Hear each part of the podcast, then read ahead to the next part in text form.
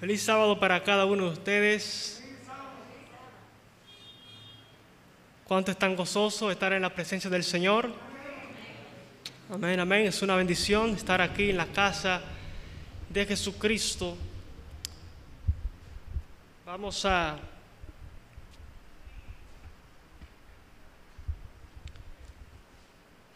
inclinar el rostro para orar a Dios. Querido eterno Padre, en esta hora te damos gracias por tu presencia.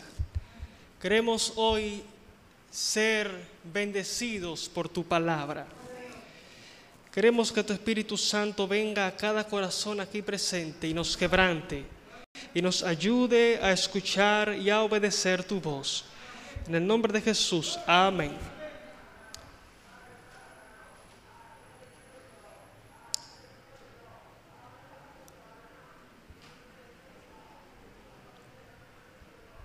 Vamos a cantar esa adoración allí.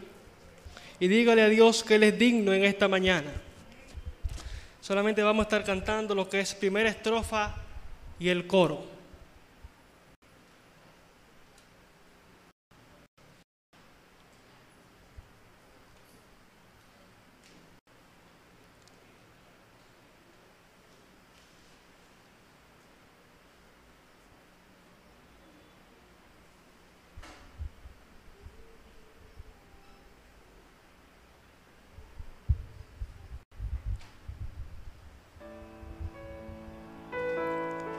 Empieza otra vez. Súbela más, por favor.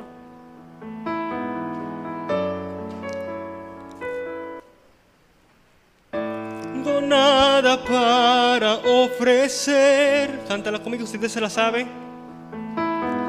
Nada que te pueda sorprender. Solo un corazón quebrantado una y otra vez. Y no hay nada, Señor.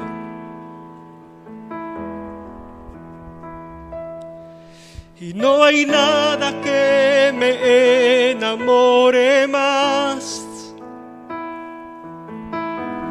Nada que me apasione más.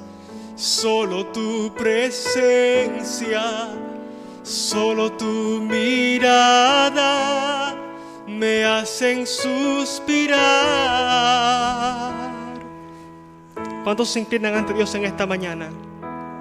Me inclino ante ti, Rey que perdonas multitud de errores me inclino ante ti. Dios que Él es digno en esta hora. Digno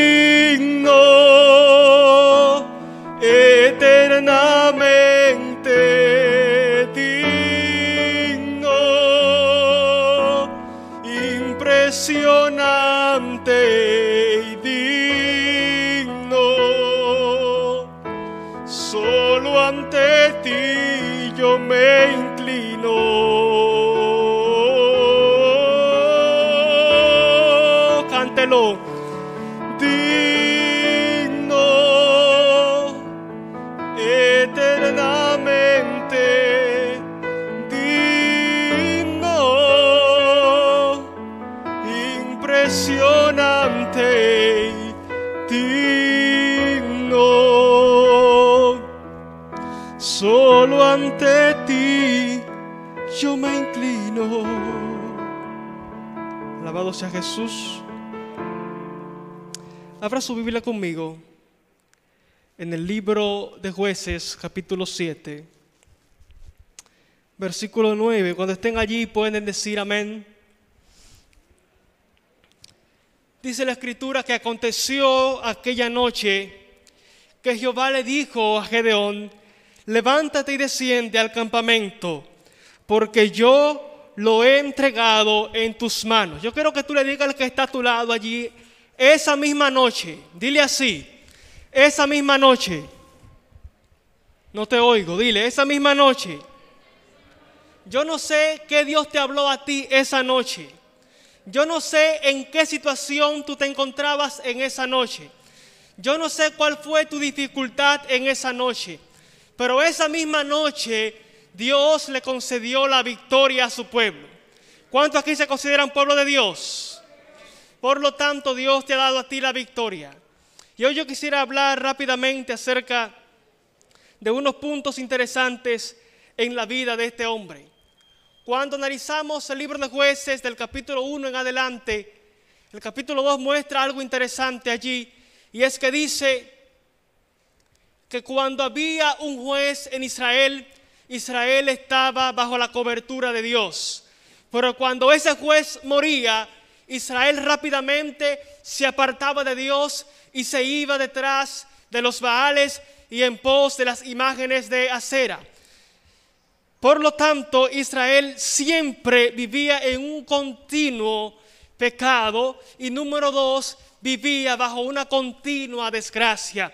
Porque cuando el ser humano se aparta de Dios, lo único que viene para él es destrucción. Por lo tanto, Dios enviaba jueces, Dios enviaba profetas, porque el pueblo llegaba a un estado tal de crisis que los que eran fieles, que eran muy poquitos allí, clamaban a Dios. Y Dios, por consecuencia de esos fieles, iba en su auxilio y le enviaba algún siervo, algún profeta, algún juez que lo guiara en ese tiempo. Y dice la escritura que en el tiempo en el que te voy a hablar ahora, libro de jueces capítulo 6 en adelante, menciona que había, había algo interesante allí y es que Madián estaba destruyendo la vida de los israelitas. Madián tenía en zozobra a los israelitas. Madián le robaba el trigo a los israelitas. Madián le robaba el ganado a los israelitas. La economía de Israel estaba hasta el piso. Israel estaba altamente empobrecido porque Madián se había hecho cargo de sus bienes.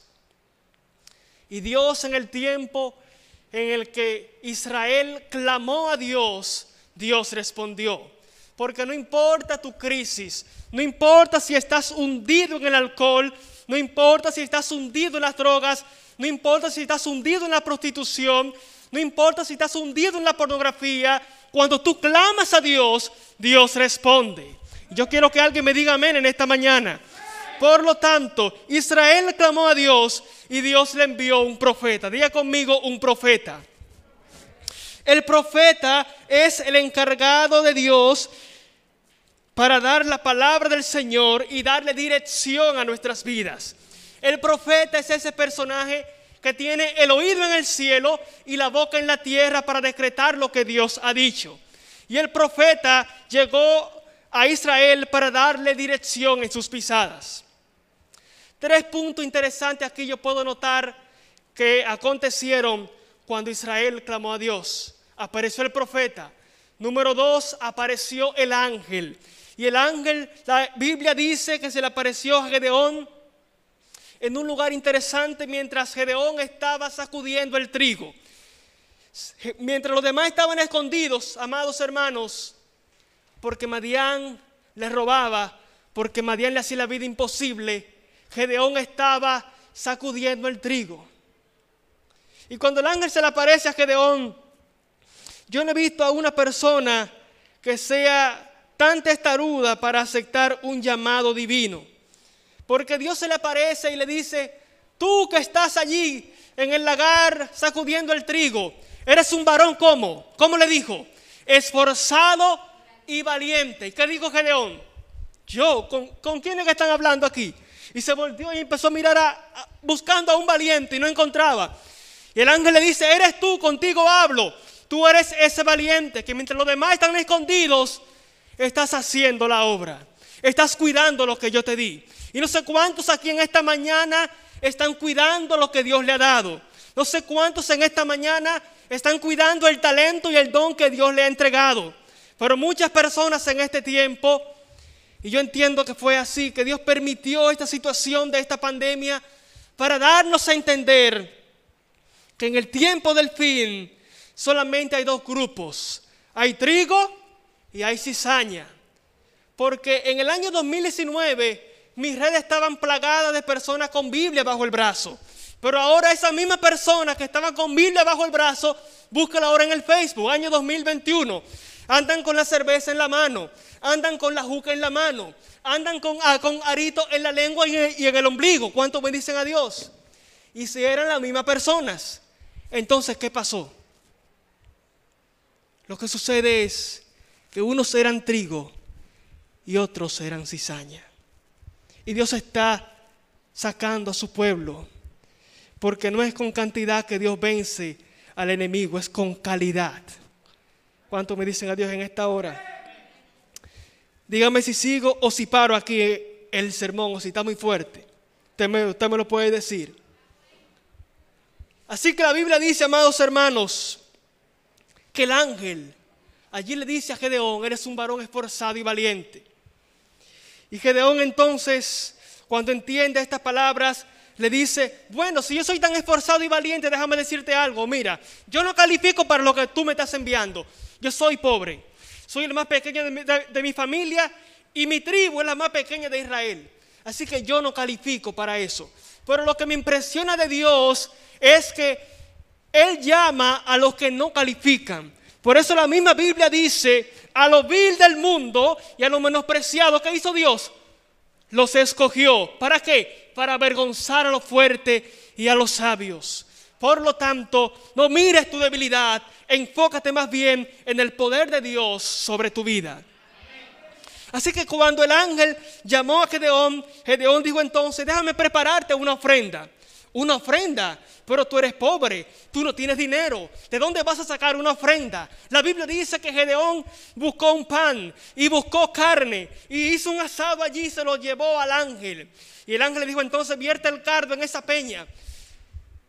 Y con el fuego de Dios consumió el holocausto, consumió la ofrenda.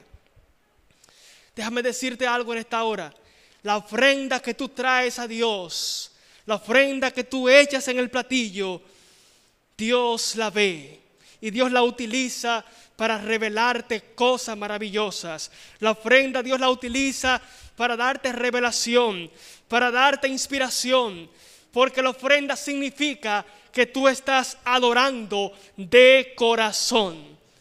¿Cuánto dicen a Dios en esta hora? ¿Cuántos quieren adorar a Dios de corazón? Alabado sea el nombre de Cristo. Y lo último que le dijo el ángel fue, ahora te envío a ti con la fuerza que tú tienes. ¿Con cuál? Con la que tú tienes. ¿Cuál es la que tienes? No sé, pero con la que Dios te ha entregado, con esa fuerza vas a derrotar a tus adversarios. Y más adelante le dijo, derríbame el altar de Baal que hay en tu casa. Derribó el altar, hizo un sacrificio más grande y entonces comenzó a buscar a aquellos que le iban a acompañar en la batalla. Y mientras yo estaba analizando en esta semana, el número 11 venía muy fuerte en mi corazón. Y yo decía, pero, pero ¿por qué el número 11? Yo lo, yo lo estoy viendo hasta en películas, lo escucho en canciones y lo veo en todo sitio, el número 11. Y entonces llamo el miércoles a una amiga por la mañana y le digo, cuéntame cómo, cómo va tu trabajo. Ella me dice, bueno, eh, los niños todavía no han entrado a clase, pero yo hoy le voy a hablar del número 11. Yo digo, ¿cómo? Del número 11. Tengo que investigar qué es lo que quiere decir esa cosa. Porque el número 11 me sale está en la sopa. Investigué un chin allí de lo que dice el número 11. Y me di cuenta de algo interesante. Y es que el número 11, el número 11, amados hermanos, ese número es tan poderoso porque dice allí que activa lo que es la superconciencia. Yo no, yo no entendía mucho qué, qué, era lo que significaba eso de la, de la superconciencia. Y entonces seguí investigando la historia de Gedeón. Y cuando llegué al capítulo 7, entonces me encuentro lo siguiente. Y es que Dios en el verso 3 le dice a Gedeón, Gedeón vas con mucho pueblo, tú vas con mucha gente a luchar contra tus enemigos. Así que dile que el que tenga miedo, que se vaya. ¿Cómo fue que le dijo el que tenga miedo? Que se vaya. El reino de los cielos sufre violencia y solamente quienes lo arrebatan, los valientes. Para el reino de Dios usted no puede tener miedo. Así que el que tenga miedo en esta hora, como dicen por allí, cómprese un perro prieto o váyase, porque Dios no es un Dios de cobardes, Dios es un Dios de valientes. Y amado, de 22 mil personas se le fueron y se le quedaron a, a Gedeón como 10 mil personas. Y Gedeón nada más, nada más se ponía la mano en la cabeza y decía, ¿y ahora cómo yo voy a derrotar a mis enemigos? Porque son fuertes, tienen muchas... Recibas un baño. Y déjame decirte que de 10 mil personas, Dios le dijo, el que se arrodille y empiece a coger el agua con sus manos, a llevarla a su boca, ese apártamelo. Pero el que tenga la espada en la mano, diga conmigo, el que tenga la espada en la mano, y el que con una mano saque el agua, con ese que tú te vas. Y amados hermanos, quedaron 300. Gedeón solamente se ponía la mano en la cabeza y ahora ¿qué voy a hacer? Un ejército innumerable para 300 hombres. Ah, pero déjame decirte que esos 300 hombres tenían el corazón de Dios. Cuando usted mira la, numerología hebrea, usted mira algo interesante y déjeme decirle algo interesante por aquí que ocurre. Dios es representado por el número uno. Por eso Jehová siempre le decía a Israel, Jehová tu Dios uno es, Jehová tu Dios uno es. Y hasta que el pueblo, junto con Gedeón, no fue de un mismo pensar, Dios no le concedió la victoria. Así que no importa cuánta gente esté a tu lado. Dios no quiere mucha cantidad, Dios quiere calidad. Dios quiere personas que piensen igual que tú. Dios quiere personas que tengan mentalidad terrena igual que tú. Dios quiere personas que le importen las almas. Dios quiere personas que sean entregados a hacer su voluntad. Y hasta que Gedeón y el pueblo de él no fueron uno, Dios no le concedió la victoria. Y ahora entendí por qué Dios me estaba presentando mucho el número 11. Y es que Dios es uno. Y cuando yo me uno a Dios, yo formo un número 11 y soy sobrenatural en el nombre de Jesús. Yo puedo hacer cosas extraordinarias junto a Cristo. Fuera de Cristo yo no puedo hacer nada. Él mismo lo dijo, separado de mí nada puedes hacer. Por eso hoy tú necesitas entender que la gente, amados, se cansó de los mismos servicios aburridos. Servicios que no transforman vidas.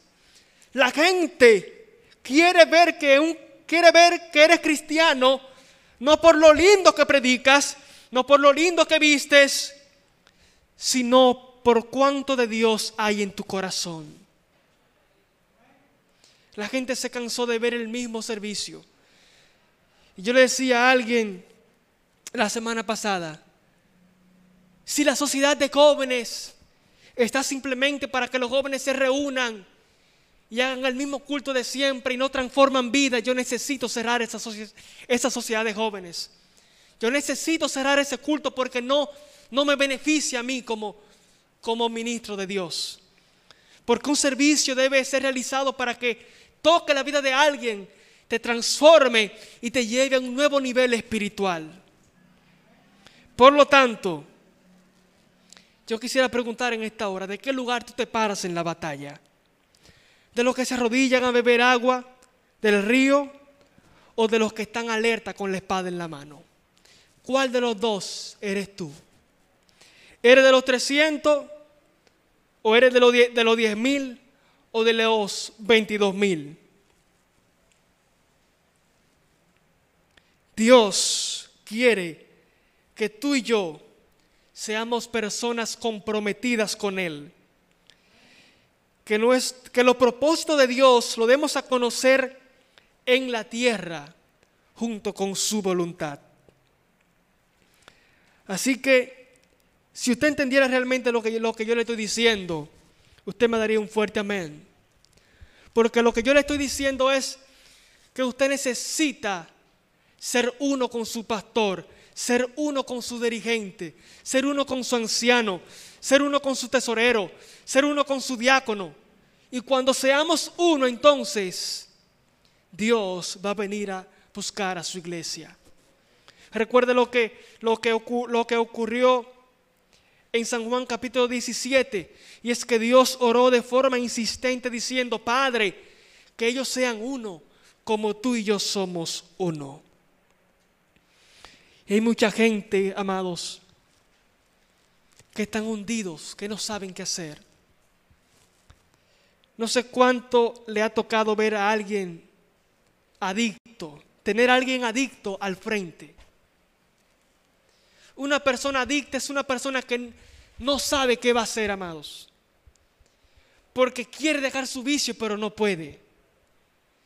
Quiere, quiere dejar su, su, vida que está llevando de, de consumir drogas o de, o de, buscar mujeres en la calle, pero, pero que no puede. Y entonces llora y grita, pero, pero no puede hacer nada. Entonces, la iglesia amados, es el hospital de Dios. La iglesia es el lugar donde Dios quiere que tú traigas a esos que están atados a muchos vicios y a muchas dificultades en la calle. Cuando las personas ven a alguien violento que mata a su familia, luego se mata a él. Y hay jóvenes que no pasan de 20 años que quieren suicidarse, quieren acabar con su vida. Porque el ambiente en el que han estado viviendo es un ambiente contrario. Ese Madián que los ataca, que los oprime y que no los permite avanzar. Tú hoy en el nombre de Jesús debes enlistarte con los 300 a buscar a esos que se están perdiendo. Y dice la escritura, amado, para para terminarle, no sé cuánto me queda, pero creo que es poco. Así que el verso 9 del capítulo 7 dice que Gedeón salió de allí y fue a ver quién eran los madianitas, qué estaban ellos planeando. Y cuando fue allí se acercaron a algún árbol detrás allí a escuchar en el campamento Marianita qué estaba aconteciendo. Y le dice uno, yo vi como una bola de cebada venía y arrastraba todo el campamento, le decía un soldado a su compañero. Y el soldado que estaba a su lado le estaba diciendo, ah, mi querido, ese no es nada más y nada menos que Gedeón y sus hombres que vienen a, a destruirnos. Cuando Gedeón escuchó esto, se llenó de fuerza, se llenó de valentía y fue a luchar contra sus enemigos. Pero cuando fue a luchar contra sus enemigos, 300 hombres para una multitud, dijo, hay que hacer un plan.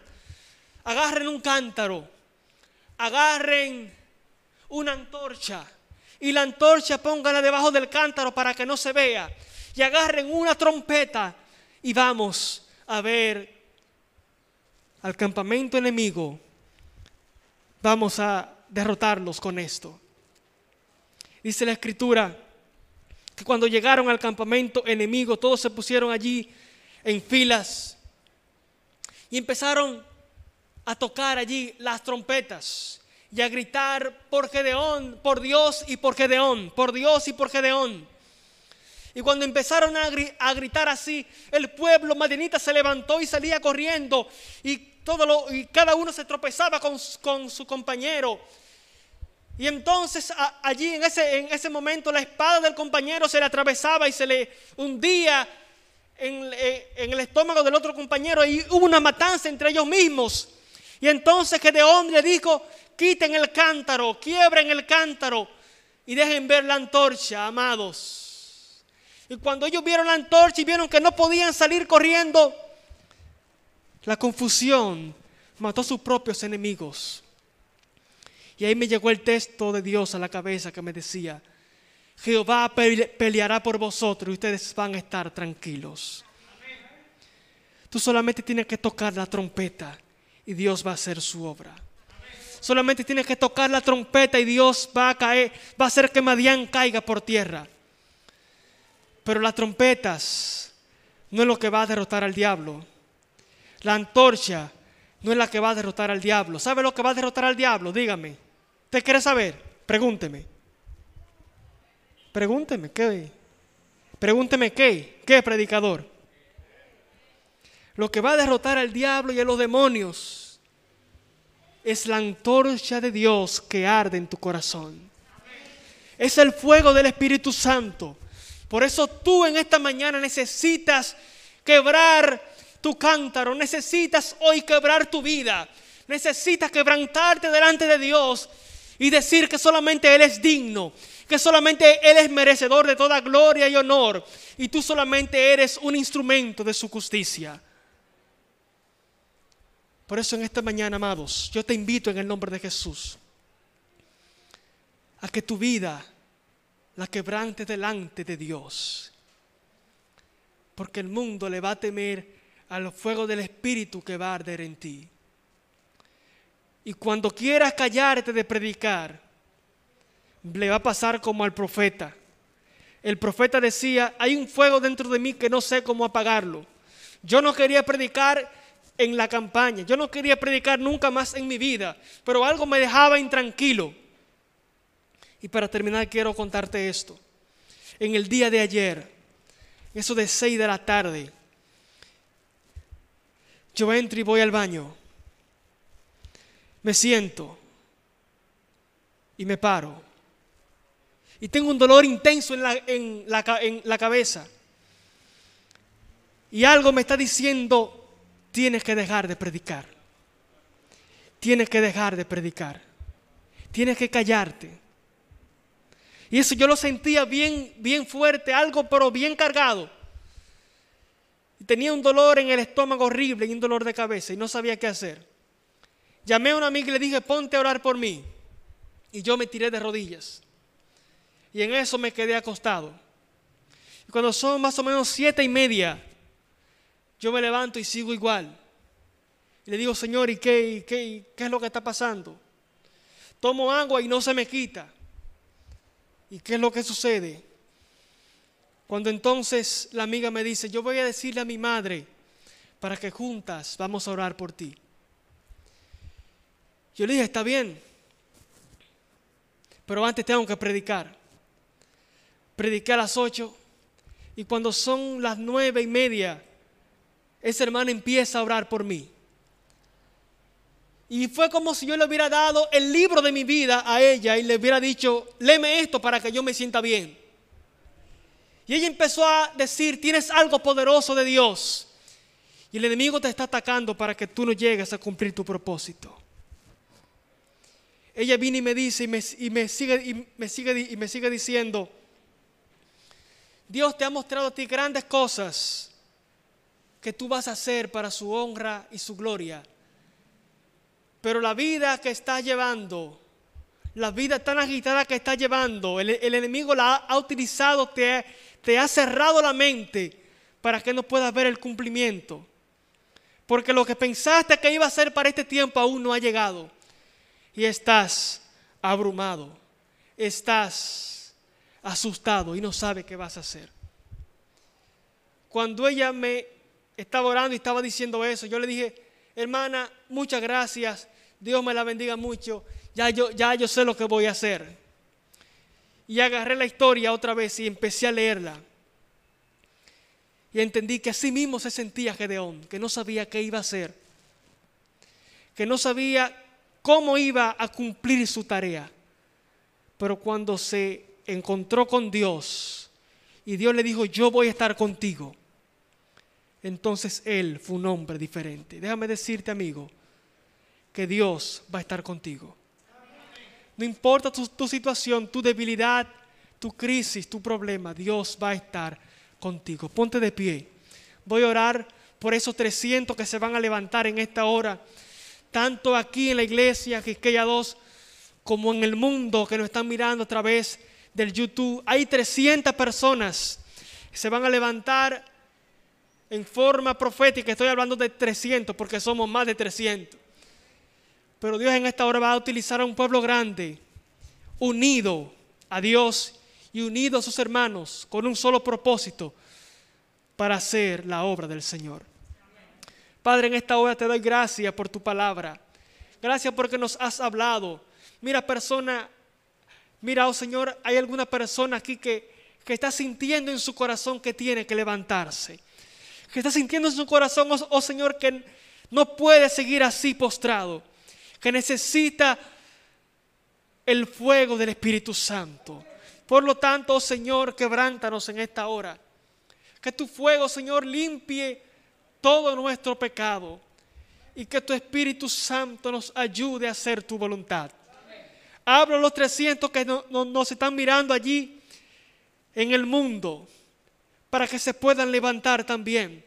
Tu iglesia en esta hora, oh Señor, necesita levantarse y saber que unida a ti va a hacer grandes cosas, pero que lejos de ti va a fracasar.